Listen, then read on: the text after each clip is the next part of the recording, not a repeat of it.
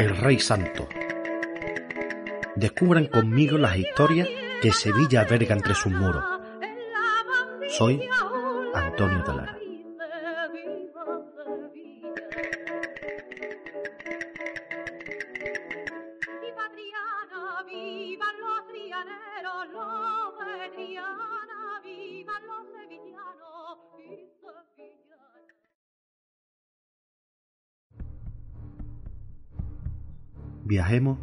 Hasta los últimos coletazos de la guerra de independencia. Avanzan por Triana las tropas inglesas y españolas, haciendo que el enemigo francés y sus aliados afrancesados se dirijan hacia Alcalá de Guadaira. Esto produce sangrientos enfrentamientos, como el que hubo en una zona de huertas de Triana llamada el Matillo Alto. Esta zona se encontraba en lo que hoy es Pajés del Corro, entre el Hospital Infanta Luisa o Antigua Cruz Roja y la Cava. En uno de los callejones cayó muerto un oficial francés, o eso creyeron. La guerra termina y se anuncia la vuelta del rey Fernando VII. En Sevilla se dan frenéticos vivas al rey absolutista y a la Inquisición. Incluso en el día en que se anuncia la vuelta del monarca desde Francia, siendo domingo de Ramos, se saca un cuadro del mismo por las calles de la ciudad y se organiza una espontánea procesión cívica. Pero volvamos a la zona que nos interesa, la de las huertas de Triana. Los vecinos edificaron en el lugar donde supuestamente resultó muerto el oficial francés, formándose nuevas viviendas y una calle. Los vecinos cuchicheaban. Se decía que a extrañas horas una sombra salía de una casa, recorría las calles y volvía a recuerdarse. Recordaban a aquel francés muerto. Llegaron a temer que fuera su sombra, que de forma lastimera incluso vengativa, hubiese vuelto para recorrer el lugar de su fatídico final. Tal fue la preocupación, que acudieron temerosos aquellos vecinos al secano convento de San Jacinto, a pedir que los frailes les ayudaran con aquella desdichada ánima. De nada sirvieron los rosarios, rezos y exorcismos, ya que de madrugada algún vecino aseguraba ver la sombra del francés al volver a casa. Debido a esto, la calle adquirió el nombre de la calle del duende. Pasaron los años y en 1824, tras la amnistía, volvió a aparecerse el famoso duende. Por sorpresa de todos, no era otro que aquel supuesto fallecido francés, de carne y hueso. Aquel hombre no había muerto, sino que malherido, fue rescatado y ocultado por una joven vecina. La pareja por fin pudo vivir en paz, casarse y tener hijos. Esta controvertida calle se halla a mano derecha entre Justino Matute y Pajés del Corro desde 1890 se llama calle Ruiseñor. Espero se acuerden de esta curiosa historia y de aquel francés cuando pasen por ella.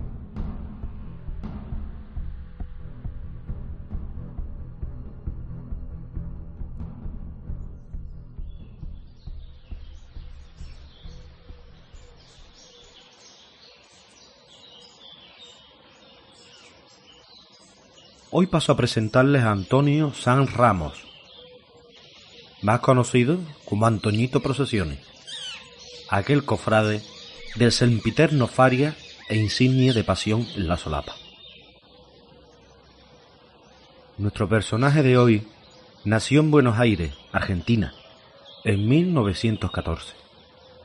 Vivió en pleno centro de Sevilla, en el número 5 de la calle Chicarrero sobre el despacho de tortas y pan que tenía la familia. De joven trabajó como repartidor pasando a conocer así a muchísima gente. Especial relación tuvo con una tertulia que tradicionalmente se reunía al mediodía a tomar unos vinos y departir sobre este o aquel asunto. Los tertulianos decidieron ayudar a Antoñito creando una sociedad llamada La Gloria de España. Esta no tenía otro fin que pagar a la semana un real para que el joven pudiera comprar sus queridos puros en el estanco Corpas de la calle Sierpe. Poco a poco se fueron uniendo más socios, barberos, taberneros y tenderos de la zona, llegando a conseguir incluso hasta una peseta semanal.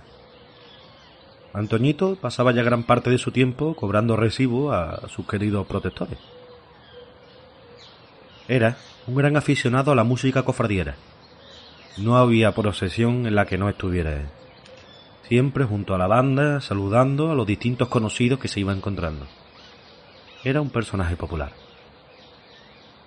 Recordamos hoy una anécdota, en la cual don Esteban Bilbao Ejía, presidente de las Cortes Españolas, habla a los camisas azules en el Ateneo. Entre el público se encontraba nuestro protagonista acompañando a su padre. No prestaba mucha atención a aquel señor que se dirigía a los asistentes. No entiende lo que le están contando. Mucho menos cuando se fija que sobre la mesa del conferenciante se encontraba un vaso y una jarra de agua fresca. No lo duda un instante, se levanta, se dirige hacia la jarra y se sirve un vaso. Don Esteban Bilbao enmudece y la sala se queda perpleja. Antoñito se bebe el y girándose hacia el público exclama Es que estaba fritito.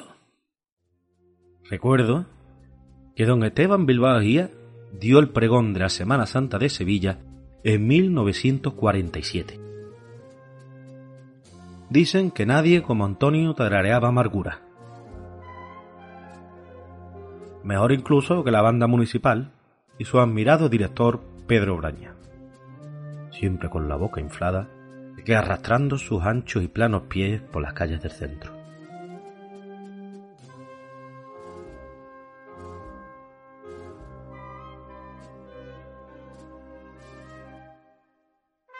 En julio de 1982, Antonio San Ramos ingresa en la residencia de ancianos de la calle Misericordia de la Orden Hospitalaria de San Juan de Dios.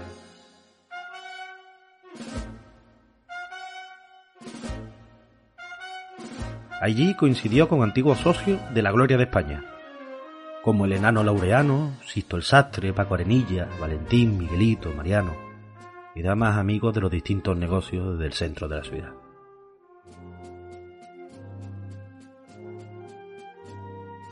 Ese mismo año, la tertulia El Cañonazo se lo lleva ya impedido a la puerta de su casa de la calle Chicarrero para ofrecerle un homenaje.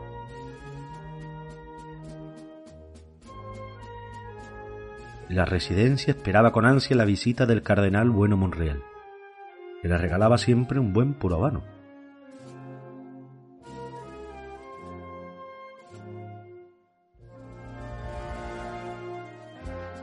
Este hombre hoy día sería uno de nuestros queridos artibles, aquellos que parecen que tienen el don de la ubicuidad. Antoñito Procesiones terminó muriendo en el Hospital Virgen de Rocío en agosto de 1989.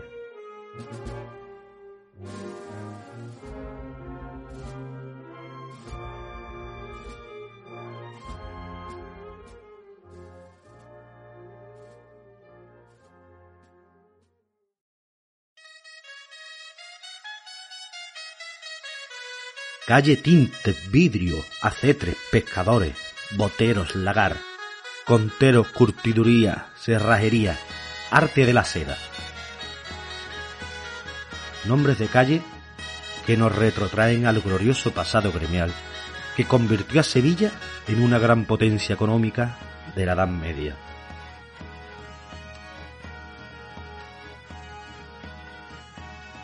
¿Cuántos de ustedes son de la Hermandad de la Capilla de San Andrés, fundada por el gremio de panaderos? O de la Hermandad de Tonelero de la Capilla de la Carretería.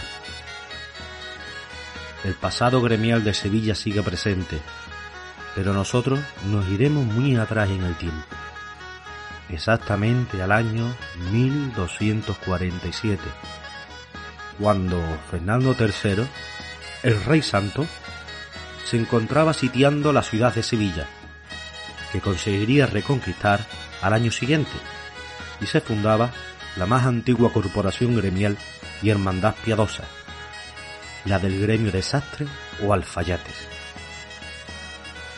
El valeroso rey, aquel que consiguió de Toledo a Jerez, hombre de guerra, con 24 campañas, más conquistas juntas que todos los reyes anteriores desde Don Pelayo, también dio uso de aguja e hilo. Y les voy a narrar el histórico hecho.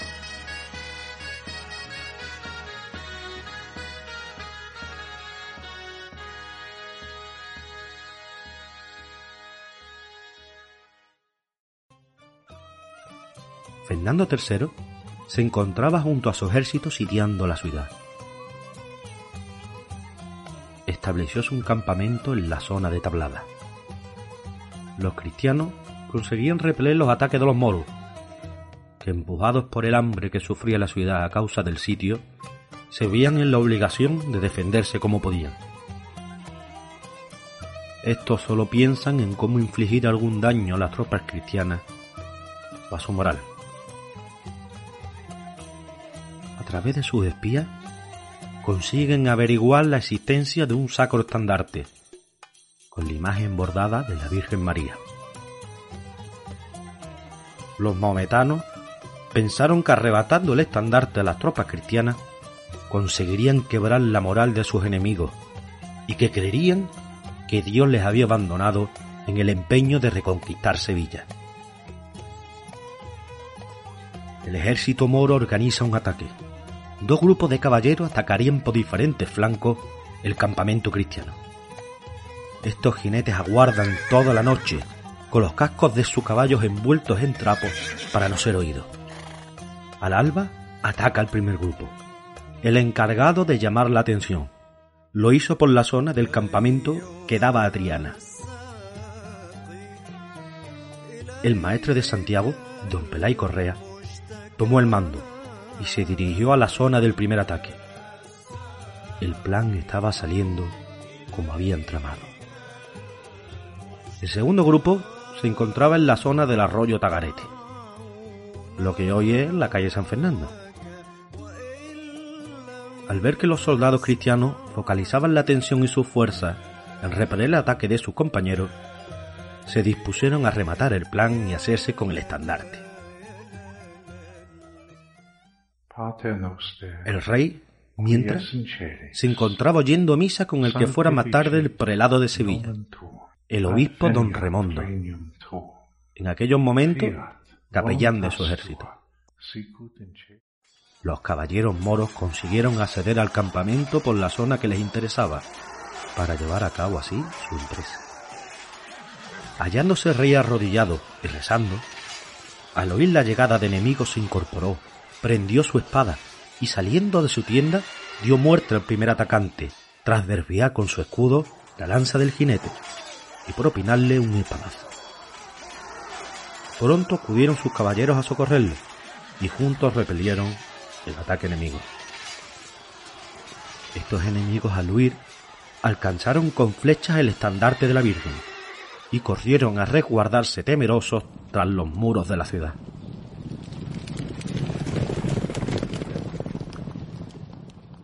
El rey cogió rasgado estandarte y entre lágrimas se lo llevó a su capellán, don Remondo que tras besarlo mandó buscar a los sastres del campamento para sus remiendos. Fernando III se niega a esto. Con aguja e hilo se dispuso a surcirlo él mismo. La Virgen merecía que en las manos del rey cumplieran la labor. Mientras rezaba este el Ave María. Gran festejo aquel el de los alfayates al conocer el hecho, el mismísimo rey había llevado a cabo el oficio que les daba de comer. acordaron estos nombrarlo sastre y miembro de su gremio, entregándole al monarca la carta de examen de admisión, que la atestiguaba como sastre examinado. Tras la reconquista, Fernando III fijó como calle para los talleres de los sastres la calle Alfayates.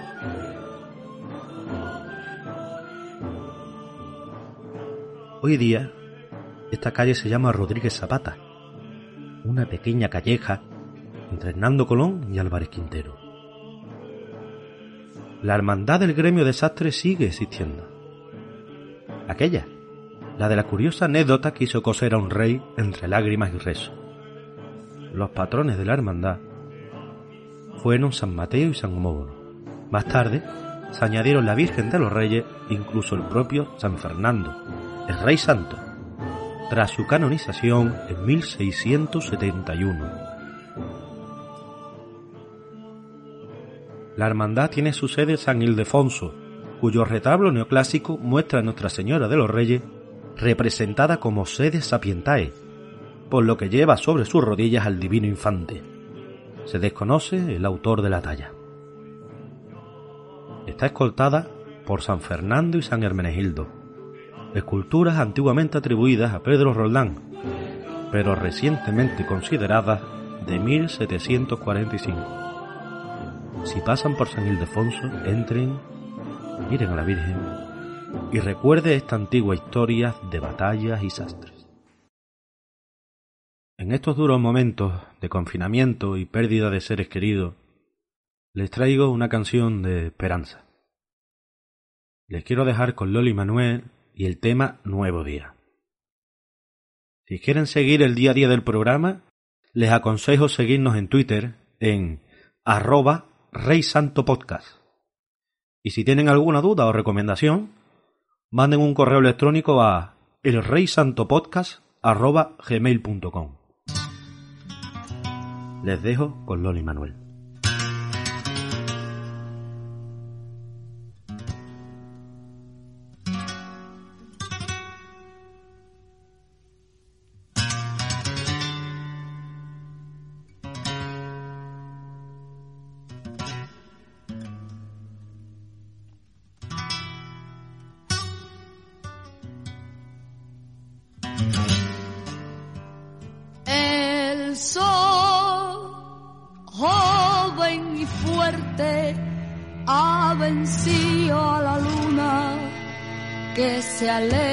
Potente del campo de batalla.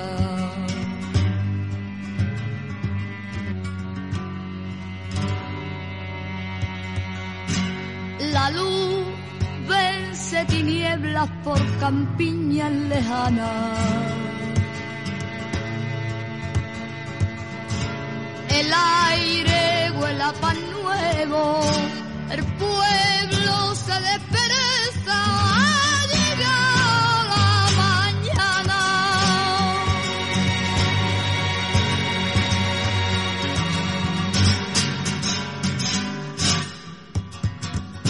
amanecer, al amanecer, con un beso blanco yo te desperté.